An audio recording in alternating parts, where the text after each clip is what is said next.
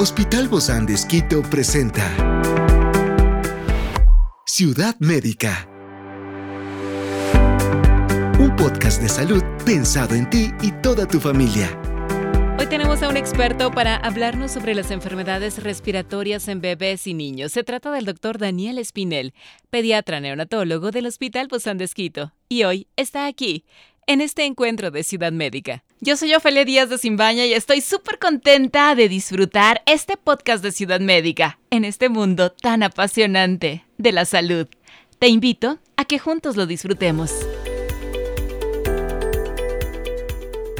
Justamente para hablar de todas estas enfermedades respiratorias y en qué momento se llega a las nebulizaciones. Contamos con la grata presencia del doctor Daniel Espinel. Él es pediatra neonatólogo del Hospital Bozán de Esquito. Gracias, doc, por acompañarnos. Bienvenido. Ofelia, qué gusto, amigos oyentes, qué gusto poder acompañarles. Muchas gracias. Gracias también a usted, doc. Y hablando un poquito de todo esto, hay enfermedades respiratorias que son las más comunes en bebés, en niños. ¿Estas se pueden prevenir, doc? ¿O a todos, nos, todos los bebés les tienen que dar? Sí, mira tú que es el pan de todos los días de nosotros en casa como papás y, obviamente aquí en los hospitales y en las consultas, ¿no? Las enfermedades respiratorias son parte de la vida en sí. Tenemos que exponernos a bacterias y virus, pero obviamente tenemos que lograr identificar cuándo son graves o no. Y de alguna manera eso nos hace más fuertes, ¿no, Doc? Indudablemente. La pandemia nos enseñó que encerrarnos y no tener defensas nos complica y complicó a nuestros hijos mucho. Tenemos que tener una exposición gradual. ¿Cómo diferenciamos, Doc, entonces entre, creo que estas son las típicas preguntas de siempre de todos los papás, las haremos año con año, porque siempre hay papás nuevos, tenemos audiencia nueva. ¿Cómo diferenciar entre un resfriado común y una enfermedad respiratoria que requiere esta atención médica en los pequeños? Totalmente. Mira, el 80% de infecciones son virales, el 80% de problemas respiratorios son virales. Ahora que hemos aprendido que los virus también son de cuidado, imagínate, tres años viviendo con un COVID nos enseñó que los virus también hay que tenerles cuidado. Ahora lo importante es saber, no toda tos, no toda gripecita, no toda moquerita es igual a antibiótico. Es posible que un virus simple se limite en 3 a 5 días con medidas simples, cuidados de hidratación, máximo un analgésico y nada más. Pero si la progresión va más de 3 a 5 días, fiebre, malestar general, tos intensa, una mucosidad amarillo-verde, ya te dice, mira, puede ser una bacteria y a lo mejor necesito un antibiótico. Es mejor que te vea el médico antes de darlo así a ciegas. Para esos casos, Doc, entonces, claro, siempre esta atención que usted dice con nuestro experto. Pero a veces también escuchamos mucha tos con mucha frecuencia, muchos mocos. Y nosotros mismos hacemos estas vaporizaciones, pero la nebulización es algo más allá, ¿verdad, doctor? Claro. ¿Eso ya es a un nivel profesional o en qué momento se tiene que hacer? Tiene sus indicaciones, claro, la tos nos asusta, de hecho, no te deja dormir tu niño, amaneces con unas ojeras Bueno, ni ellos ni, ni nosotros. Exacto, nadie duerme en la casa, lloras tú, llora mamá, papá, el pediatra, todos lloramos juntos, ¿no? Entonces, pero lo importante es considerar que la tos es un mecanismo de defensa. La tos no es mala siempre y cuando obviamente no sea una tos que te cause vómito, respiración agitada, eh, que le cause dificultad al niño, ¿no? La tos es un mecanismo que va a permitir que esa mucosidad que se está acumulando sea excretada, sea botada, especialmente en niños lactantes chiquitos que no escupen, ¿sí? Entonces es importante saber que la tos es un mecanismo para evitar que los pulmones se encharquen secreciones, para evitar que le dé una neumonía. Ok, que tosa entonces. Que tosa con control, con vigilancia, obviamente chequeando que progrese adecuadamente adecuadamente.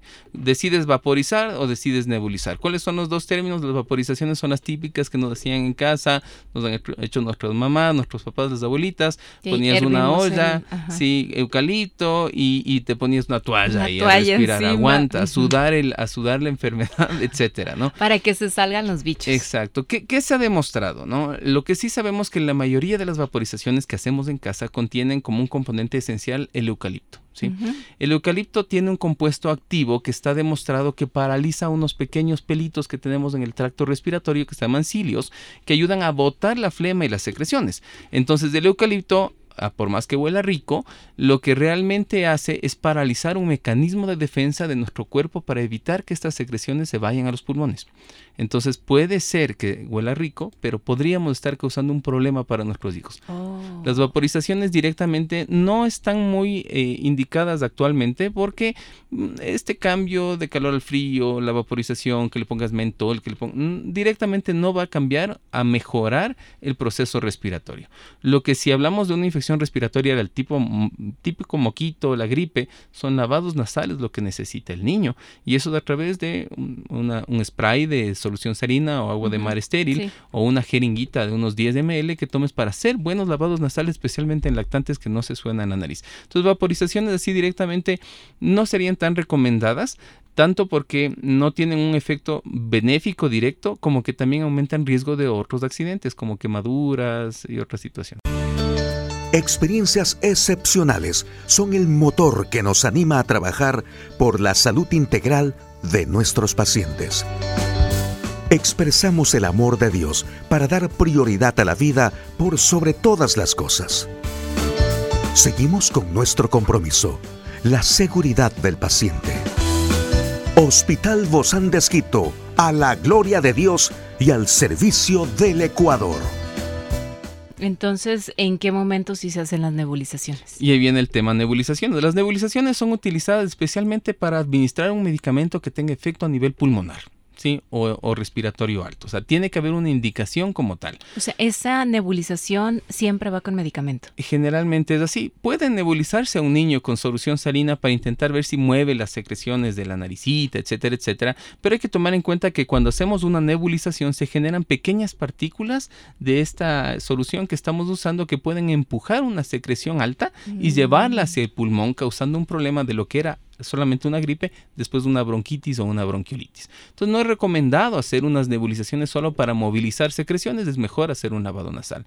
Sin embargo, cuando existe un proceso más grave, como una laringitis, un croup, la tos perruna, o hacia abajo, un proceso en el que los bronquios están cerrados con sibilancia, se llaman, que eh, obviamente hay que escuchar para determinar eso, su médico va a recomendar un medicamento específico para eso. Regularmente dos se compran estas maquinitas para nebulizaciones, ¿verdad? El médico nos indica cómo hacerlo, cómo saber entonces que lo estamos haciendo de manera correcta y mm. asegurarnos que lo estamos administrando bien. Claro, ahora hay maquinitas de todo tipo en el mercado eh, lo interesante es conocer que para pediatría sea una que tenga efecto rápido, es decir, hay unas que se demoran más, unas de 3 a 5 ah, minutos, hay unas que el, eh, compresor que suena mucho les asusta mucho a los niños, entonces es adecuado comprar una que tenga un efecto para silenciar un poco y disminuir la ansiedad que es generar eh, una nebulización en el niño.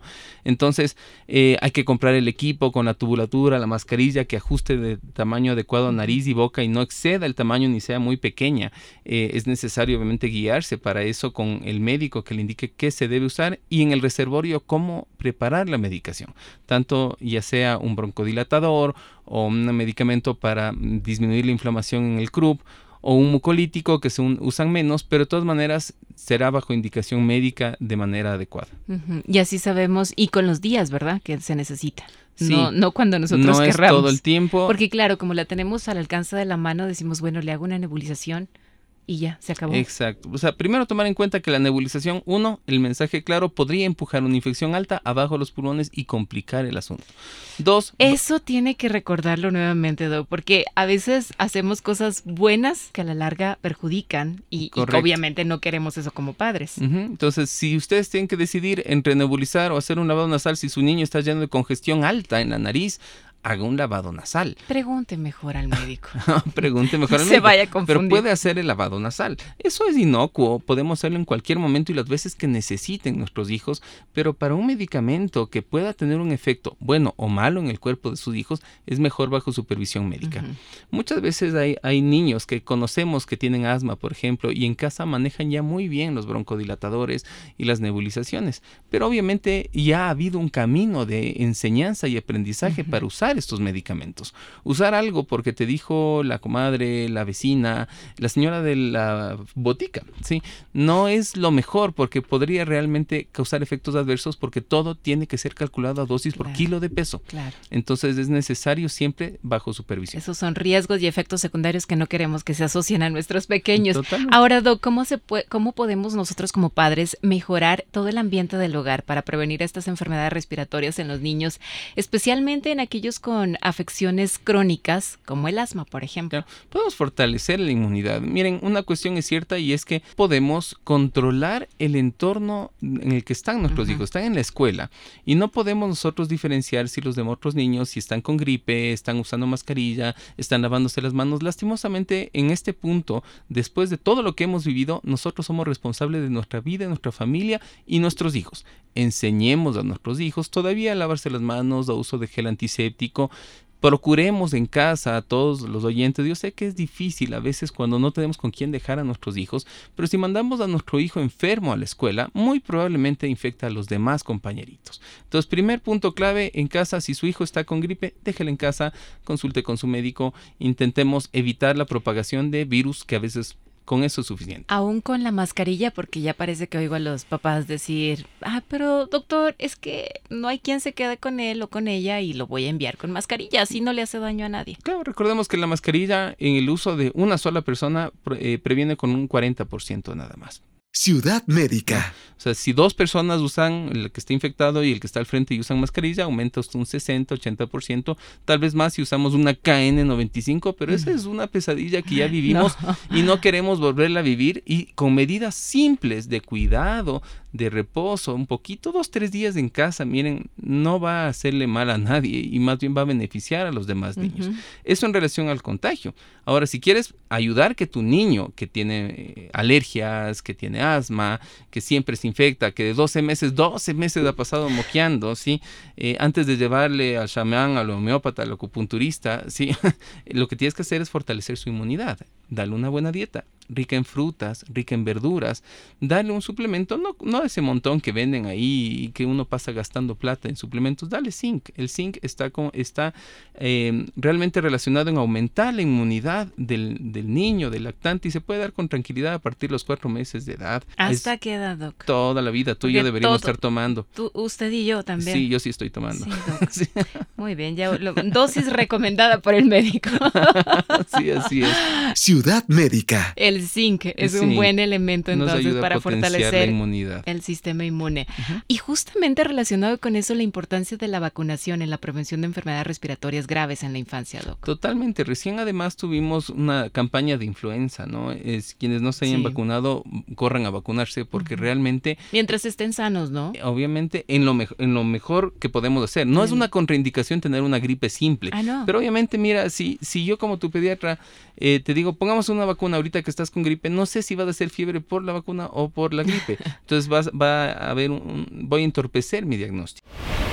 ¿sí? Yo te voy a decir, mira, descansa unos 3, 4 días y te ponemos la vacuna y observamos cómo está. Hay enfermedades prevenibles, no prevenibles. Estas vacunas ayudan a protegernos contra infecciones que podrían hacer que nuestros niños terminen en el hospital. Ciudad Médica. Entonces, y hay un montón de otros virus que no tienen vacunas. Por ejemplo, esto de la influenza, entonces, ¿qué hace, Doc? No, hace, no evita que nos dé te da anticuerpos, genera anticuerpos. Y hay que tomar en cuenta cómo funciona la vacuna, Ofelia y, amigos oyentes, hay que tener clarito porque nos decimos, me puse la vacuna y me dio gripe. Es la típica y por eso nunca más quiero vacunarme. Sí. Pero tomen en cuenta que cuando nos ponemos la vacuna de influenza, recién a los 21 días, dos a tres semanas, se generan anticuerpos de defensa. Eso quiere decir que en esta ventana de dos a tres semanas todavía estamos propensos a infectarnos en un momento que hasta marzo más o menos todavía está dando vueltas de este tipo de virus. O sea, si yo me la pongo hoy, más o menos a mitad del mes de, casi finales del mes de febrero, estaríamos hablando de que unas dos o tres semanas más, casi a finales del mes de marzo. Ahí recién estarías inmunizada. Entonces esta vacuna salió en octubre y noviembre justamente para intentar mitigar el golpe de diciembre hasta marzo. Muchísimas gracias, doctor Daniel Espinel, por toda esta buena información. Gracias por ser el pediatra del Hospital Bozán de Esquito. Con gusto. Amigos, Ofelia, qué gusto y gracias por la invitación. Un abrazo, doctor. Gracias.